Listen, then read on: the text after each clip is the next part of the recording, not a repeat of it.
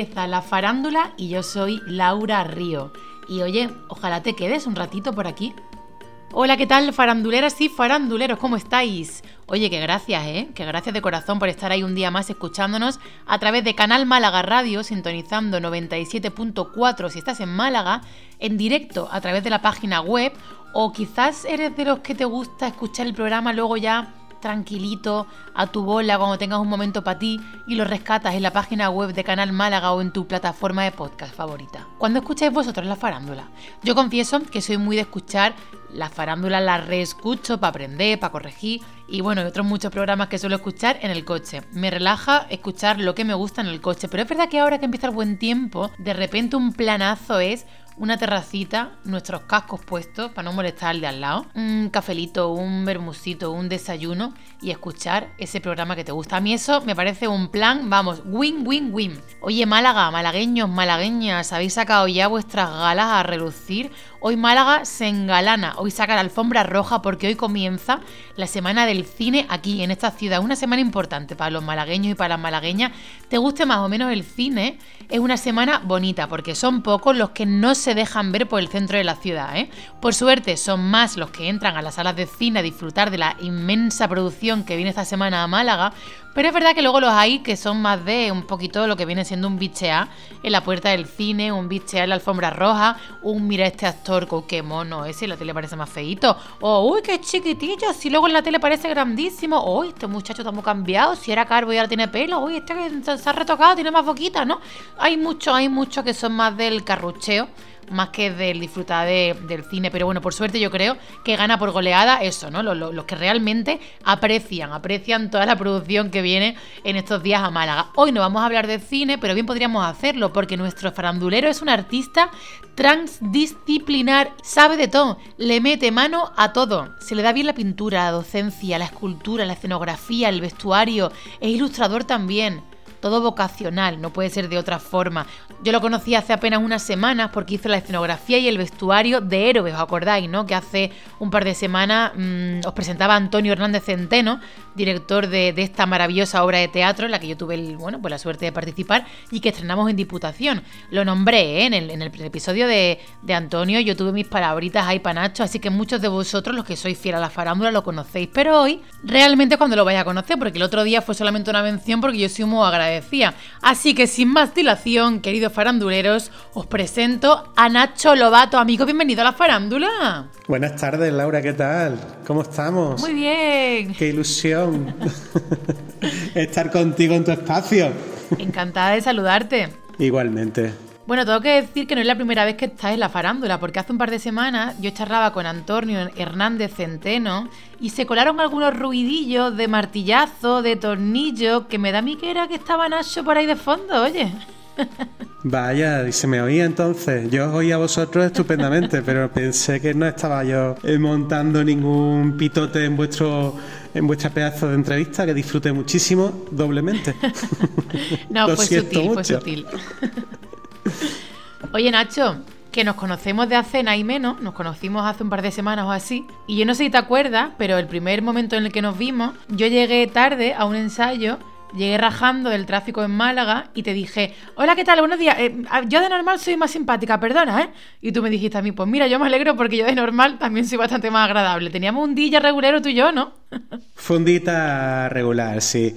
Tuvimos ahí un premontaje de héroes con muchísimos accidentes, cosa que me gusta, Laura, porque cuando las cosas salen bien desde el primer momento, como que uno se relaja.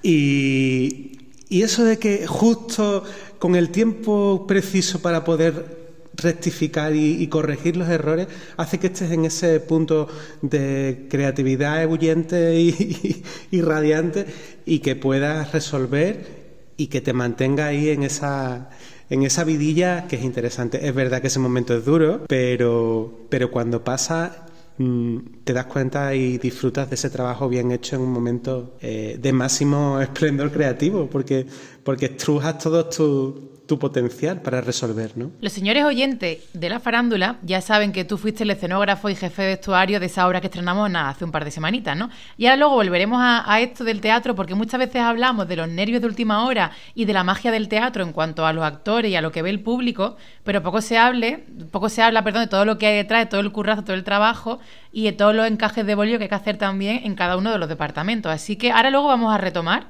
este momento teatral para que tú nos cuentes un poquito, ¿eh? Sí. Escúchame, Nacho, ¿tú mm, cómo te da a ti la vida? Mm, no sé, mm, para tomarte un vasito de vino, para sentarte en el sofá.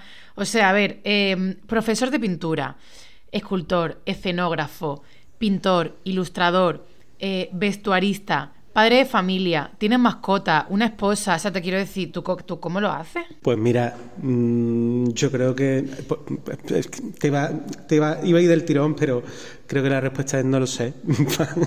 Van surgiendo las cosas. Entonces, bueno, has dicho una retaíla de, de, labores que, bueno, que no es que se hagan todas a la vez, sino que cada labor tiene su espacio. Eh, es verdad que pinto, que dibujo, que esculpo, que, que hago performance, que pero bueno, yo creo que en el fondo se trata de, ir mm, tener esa necesidad absoluta de intentar contar, de intentar mostrarte y tú lo haces encima del escenario y yo, mira, yo eso no soy tan capaz. pero sí tengo esa, esa misma necesidad que tú de, de mostrar emociones y sentimientos y sobre todo hacer sentir. Y claro, eh, a veces, bueno, pues vas votando en los diferentes campos del arte un poco, un poco lo que te va pidiendo esa emoción o, ese, o esa reflexión a la que quieres hacer eh, o invitar a tu, al público, ¿no? Que pueda ser a través de una escultura, de una, mm, de una performance o incluso en clase. O sea, quiere decir que... Y bueno, el tema de familia y tal, bueno, pues eso es eso no es en momentos puntuales, eso es constante y, es, y, cala todos los momentos, para bien y para mal. 24-7. Mira, me gusta que hayas incluido esto de, bueno, esto que dices, ¿no? De, de, comunicarte con el arte, que hayas incluido ese espacio que es el aula, porque las malas lenguas dirán que los que nos dedicamos a, esto del arte, em, cuando somos docentes, probablemente lo hagamos porque es complicado dedicarnos al mundo del arte y vivir de ello, o porque es complicado facturar siendo escultor, pintor o siendo músico, pero yo fíjate que creo que o es absolutamente vocacional o no hay forma humana de tirar para adelante con todo lo que tú llevas en tu caso. Claro, y de hecho no lo cambiaría, o sea, me lo preguntan muchas veces, ¿no? Bueno, y, si tuvieras, la, o sea, quiero decir, ¿dejarías la docencia o eres docente? No, no dejaría la docencia nunca. Yo llegué a la docencia por casualidad y fue, mm, bueno, me di cuenta que era mi sitio Totalmente. Nunca dejaría la docencia. Sí que es verdad que mm, intentaría de algún modo cortar o repartir mejor el número de horas que dedicas a cada cosa, ¿no? Porque es verdad que es muy complicado y haces encaje de bolillo para que te dé tiempo a todo, ¿no? Pero el, el ser docente y sobre todo de adolescentes te hacen estar en el mundo y te hacen estar pues en las músicas de hoy, en los sentimientos de hoy, en el Día de la Mujer de hoy o de hace un par de días, pero que... Eh, nos hace verlo de una manera diferente porque la generación cuenta y no es la misma mm, el mismo modo de vivir las cosas de ellos a nosotros y si nosotros efectivamente lo que queremos es transmitir eh, es importante saber en qué mundo estás viviendo y es un sitio fantástico para enterarte de eso. ¿Tus alumnos son conscientes de que tienen un profesor que está en activo? Porque eso es un auténtico regalo. Sí, sí lo saben y yo, eh, bueno, en otro, eh, siempre les hago eh, muy partícipe. He llegado a, bueno, pues cuando he tenido horarios así más chunguillos, pues no siempre tienes buenos horarios. y hay veces pues que tienes muchos huecos y tal. No he tenido problema ninguno en llevarme mis lienzos al instituto y ponerme a pintar entre en huecos de clases. Y claro, siempre hay una cabecilla que se asoma. Nacho, ¿qué haces? ¿Puedo entrar? ¿Me puedo quedar en el recreo contigo? o, sea, eh, o por ejemplo, mm, justo esta semana pasada lo primero que me preguntaron cuando entré, ¿qué tal el estreno de Héroes? Sabían perfectamente, todo habían vivido el, proceso.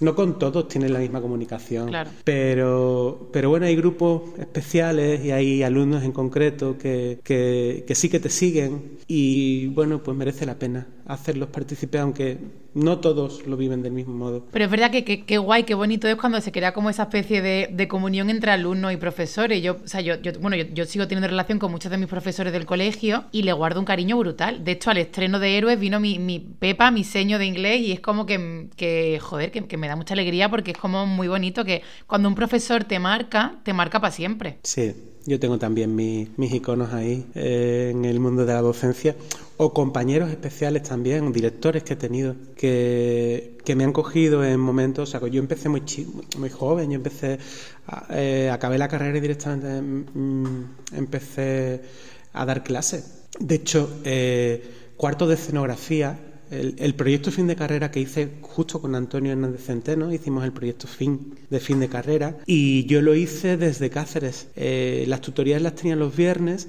desde Cáceres me refiero porque estudiaba en Sevilla y las clases las daba en, Cáceres. Y era muy pequeño en clase, o sea, yo tenía alumnos que tenían tres años menos que yo y les estaba dando segundo bachillerato o dos años menos que yo. Es intenso, eso es intenso. Entonces, claro, tienes directores que son mucho más mayores que tú y casi que eres su alumno, ¿no?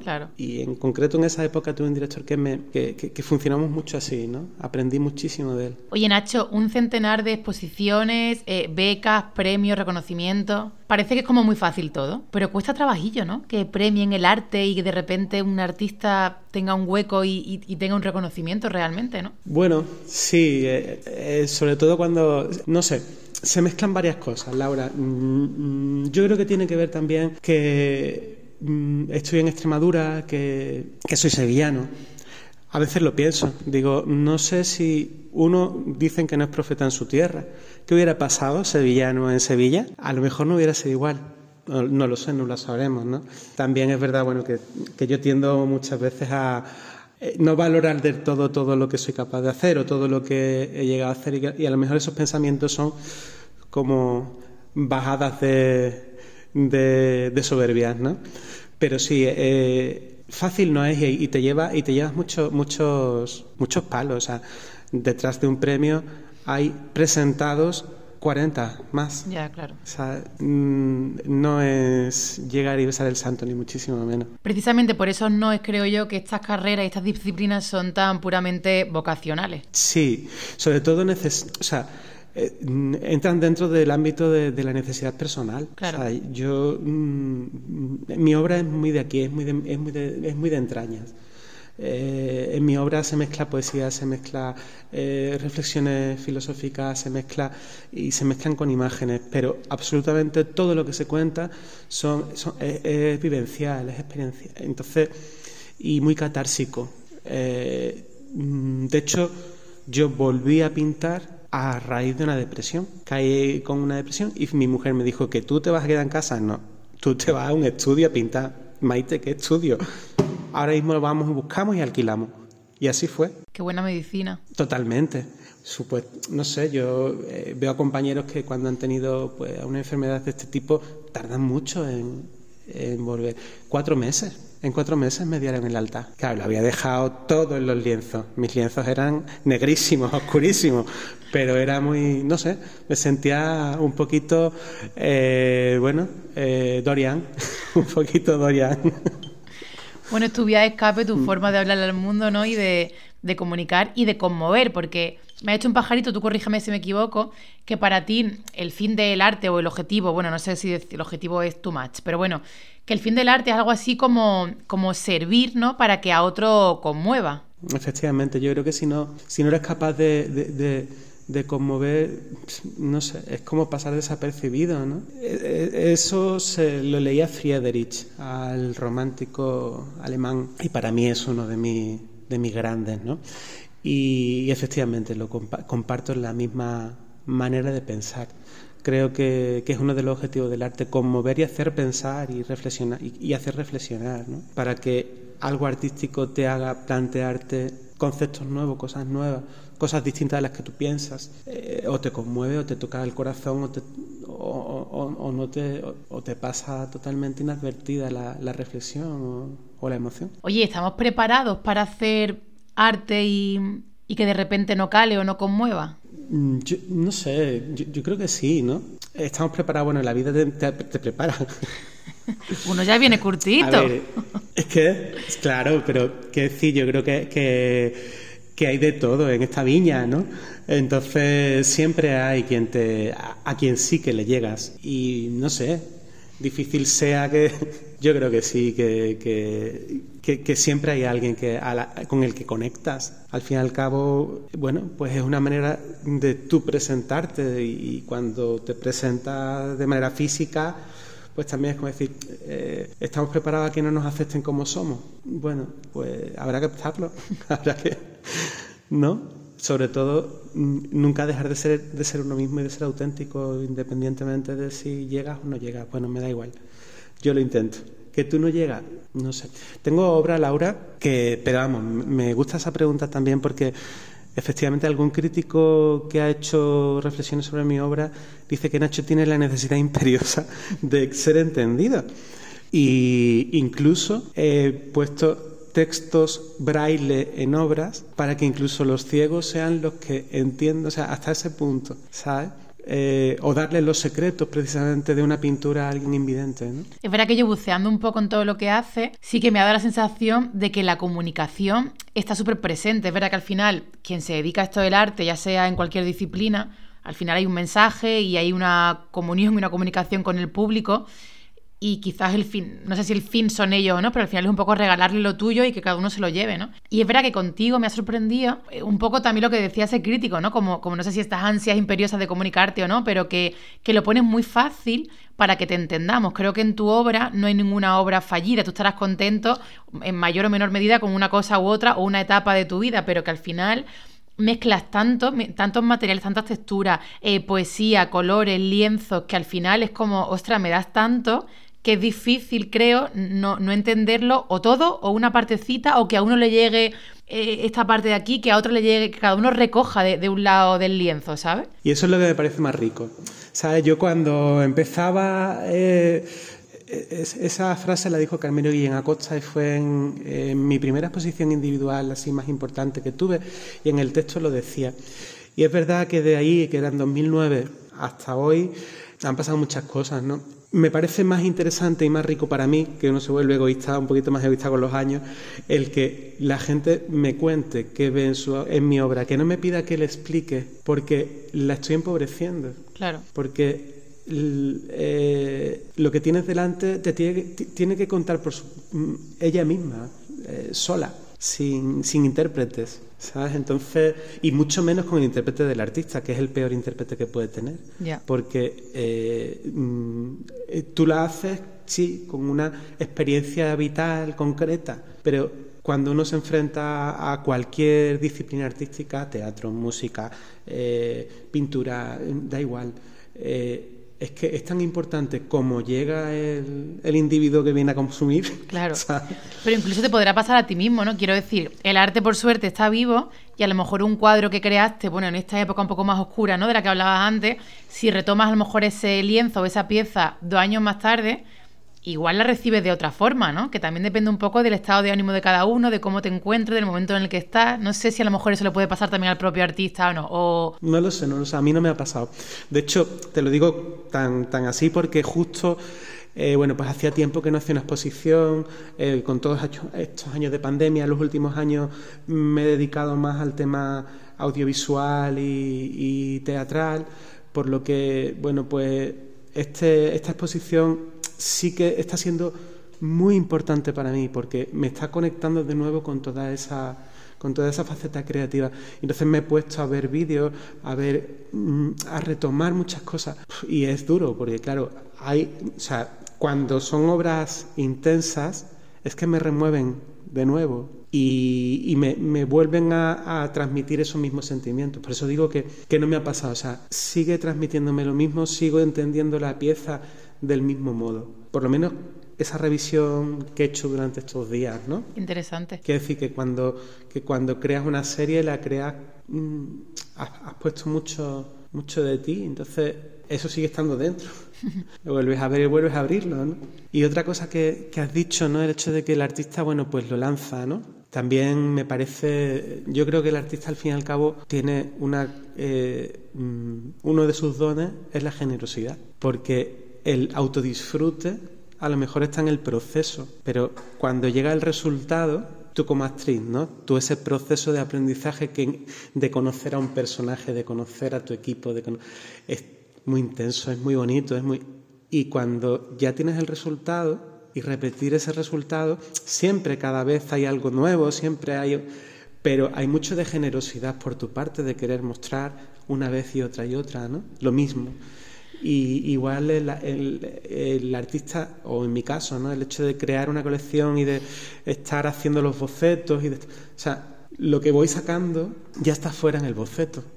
La realización de la obra a un formato mayor, para cuidando los detalles, cuidando la presentación para que el público lo vea impoluto, para yo creo que desde que la concibes hasta que nace, todo ese proceso es un proceso de generosidad absoluta. La verdad que cuando, cuánto cambian los proyectos, ¿no? Desde que lo, desde que, bueno, desde que empiezas a crearlo y se concibe hasta que al final ya es un todo. Entiendo qué pasa con la escultura, con la pintura, con la escenografía también, ¿no? Que, que no es lo mismo desde que te llega el texto y que tú lo, bueno, tienes estudiado en tu cabeza, que luego lo discutes con el director, directora, hasta que ya es. No sé si quizás en este proceso de, o sea, en esta, en esta rama, perdón, de escenógrafo, claro, aquí igual tienes menos libertad, aquí te ha tocado seguramente más de una vez y más de dos discutir, pelear y sobre todo negociar, ¿no? No sé, son, son formas distintas de, crear. Yo disfruto muchísimo trabajando en equipo, disfruto una barbaridad. De hecho, eh, lo que me ha pasado estos últimos años, de, que justo han coincidido con la pandemia y esa soledad en la que hemos tenido que vivir eh, por ley, ¿no? Entonces, claro, de repente, por mm, pura voluntad irte a estudiar, a pintar a tu estudio solo, pues mira, chicos, prefiero montar una obra de teatro con un equipo de gente. Ya, claro. Y tiene su morbo el hecho de, adaptarte a, unas reglas y ser tú con esas reglas, porque no dejas de ser tú. Claro. ¿Sabes? Entonces, es, es interesante. Eh, de hecho, en la exposición de, hay cuatro piezas que que, son precisamente de carteles del Festival de Teatro Clásico de Cáceres, de la 25 edición. Ah, sí, lo he visto, y entonces, mm, entonces, esos cuatro carteles, el objetivo de estar ahí es el hecho de, bueno, el enmarcarte o, el condicionarte mucho sobre lo que tienes que hacer, pero siendo, siguiendo siendo, eh, pero seguir siendo tú ser fiel a ti, a tu estilo, a tu forma de, contar. ¿no? Eh, la escenografía, pues, eh, pues, pues igual. Sí tiene que haber mucha comunión, por ejemplo, con Antonio, es que es fácil. Eh, nos conocemos, nos hemos formado juntos, nos hemos... Entonces hay muchísima complicidad y hay muchísima conexión. pero como dices, es verdad que hay directores a lo mejor con los que, bueno, no concibes el texto del mismo modo y al final hay que ceder. Claro hay, hay, que ir cediendo. Me ha pasado más en cuestión vestuarios que en espacios. Entiendo que además, aparte de ceder, porque cada uno, cada persona lo ve de una forma, a veces tendrás que ceder incluso ante ti mismo, porque entiendo que al final tú igual de primeras puedes concebir una escenografía de, de una forma, pero luego hay que pensar, luego hay que ser práctico. Y luego entiendo que tienes que pensar en unos materiales óptimos para que los actores, las actrices sepan montar, en materiales fáciles, apilables para que luego en gira mm, todo ocupe el, menor espacio posible, que al final hay como pequeños condicionantes que, que son un mundo y que son súper importantes, que al final son detalles que quizás la gente no aprecia, pero tú has pensado perfectamente que todo se desmonte, hablando en la escenografía de héroes, por ejemplo, ¿no? Que todo se desmonte, que todo sea fácil de montar, que al final es como que todo va mucho más allá, que también tiene que ser como algo muy práctico y funcional. Claro, son las condiciones que... Son las reglas del juego, ¿no? que efectivamente, esas, son las reglas del juego, efectivamente. Y, trabajar, bueno, pues en formatos distintos dependiendo de... Porque ya no es solo la escenografía, el montaje, el desmontaje, sino en la de diferentes espacios y tan distintos que va que, tiene que funcionar la, y, que pueda ser eh, versátil, además a esos espacios. Sí, son muchos los condicionantes, pero no me digas que no tiene morbo. Tiene muchísimo morbo. Lo tiene, lo tiene. todo, todo eso, todo eso. Y sobre todo lo que más me gusta es el, trabajar en equipo. Este, eh, con héroes, bueno, a vosotros os he saboreado menos. Eh, pero vamos, yo soy de los que me voy todos los... Me trago ensayos y ensayos y bebo y hablo y, y, con vosotros no ha podido ser por la distancia. Pero vamos, sí que con Antonio, con Bea y con Emilio sí que hemos tenido muchísimas reuniones por Meet, casi todos los lunes, charlando y Antonio nos iba contando y Bea y, y sí, el trabajo en equipo en el mundo del teatro es, lo más, es el, el, veneno absoluto. Bueno, que sepas que aunque no nos hayas disfrutado tanto, aquí somos buenos grupis que hoy vamos a apoyarte, porque hace dos semanas nos íbamos de estreno y de aquí a nada nos vamos de inauguración, porque desde hoy, 10 de marzo, hasta el próximo 14 de abril, los malagueños y las malagueñas van a poder disfrutar en la sala Sarquía del Rincón de la Victoria tu exposición nada es superfluo, que además es una, exposición sincrónica, ¿no? Sí, mm. sí. Es porque, bueno, pues en el centro donde yo estudié, eh, trabajaba eh, los tres últimos años, eh, me pidieron que para la Semana Cultural si les podía montar una pequeña exposición algo, pues eso, más que nada emoción eh, eh, sentimental, ¿no? El hecho de ser tu sitio donde has trabajado en los últimos años y muy bien, además, ¿no? He disfrutado, hemos, hemos aprendido juntos mucho, tanto de compañeros como de alumnos, y, es que coincidía en tiempo. Y yo decía, bueno, mm, ¿y cómo concibo dos posiciones diferentes pero a la vez? Y bueno, pues lo pensé así digo, bueno, pues la vamos a llamar igual. Va a ser la misma exposición en dos espacios distintos. Y así ha sido. así va a ser, vamos. Se inaugura el viernes, o sea, se inaugura hoy la de, eh, la de Málaga y la semana que viene se inaugura en Cáceres. Te lo pongo difícil. Si yo te pido así un titular, ¿qué, qué va a recibir la gente? ¿Qué, se respira cuando, cuando lleguemos a la sala Sarquía? ¿Qué nos vamos a llevar de tu obra? Mm, no sé, no sé, o sea, qué decir. Eh, ¿Qué me gustaría que, la gente, lo, que hemos comentado hace un momento, ¿no? Eh, me gustaría que, la gente fuese capaz de, centrarse en alguna pieza e intentar, pues eso, verse, verse en ella. E intentar ver mm, qué de él tiene, tiene esa pieza. Eh, para mí eso sería muy, muy mm, sería un, gran logro. Yo creo que puede sorprender técnicamente. De hecho, me suele pasar cuando eh, expongo en ciudades donde nunca he expuesto. Eh, mi técnica no es una técnica pura, es una técnica muy muy mixta y entonces claro se, rompen los límites de dónde es pintura, dónde es fotografía, dónde es dibujo, dónde y crea mucho pues esa esa curiosidad de, bueno, ¿y esto cómo está hecho? Y mm, suele pasar en mis exposiciones eh, al principio y crea esa, crea esa expectación. Supongo que ocurrirá también aquí eh, en alguna de las piezas. Oye, Nacho, ¿los mismos nervios un viernes de estreno que un viernes de inauguración de exposición o qué? ¿Cómo, cómo va el cuerpito? No, que va. No, no, no, son emociones distintas. Sí, mm, la, la emoción y el nervio de un estreno no es el de la inauguración, mm, no sé. No, no es así. Por lo menos yo no lo, no lo vivo así, lo vivo diferente. Quizá, bueno, es un proceso más largo de obra, has, traído a gente al estudio, has mostrado ya trocitos, que sea galeristas, que sea a críticos para que hagan los textos, que sí, está todo como muy, muy mascado, muy rodado. Y, y lo que queda el día de la inauguración solo es el disfrute de los demás. Qué maravilla. Bueno, y el tuyo también. ya queda, ya, claro, claro, claro. El disfrute y de, y de tomarte tu vinito y de estar a gusto. Qué bien. Como decía el otro, estamos más gustitos. Oye, Nacho, pues nos quedamos sin tiempo, pero oye, con esa copita de vino que, de la que habla y con ese disfrute de tu inauguración, me voy a quedar y no me parece mala forma de acabar esta charlita. Pues me alegro muchísimo. Muchísimas gracias, Laura por dejarme, por, por, por, no sé, guardarme este espacio, este tiempo, el, el volver a charlar contigo que aunque fue poquito, pero es que ha sido muy intenso. que somos unos intensitos, Ignacio, por Dios. Sí, sí, sí.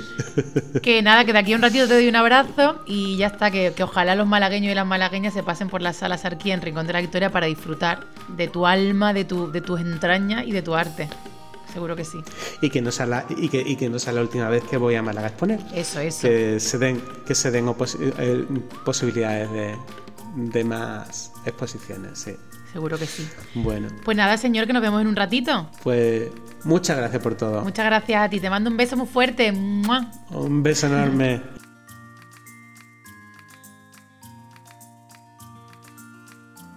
Señor Lobato, muchas gracias por este ratito y todo el éxito del mundo para esta exposición que se inaugura hoy, 10 de marzo, a las 8 de la tarde, en la sala Asarquía, en Rincón de la Victoria. Malagueño, malagueña, recuerda que esta exposición, Nada es superfluo, estará hasta el 14 de abril, así que date el regalito y vete a disfrutar de toda la obra de Nacho. Nacho, te veo en un ratito y a vosotros, queridos oyentes, nos vemos y nos escuchamos la semana que viene. Un besito a todos.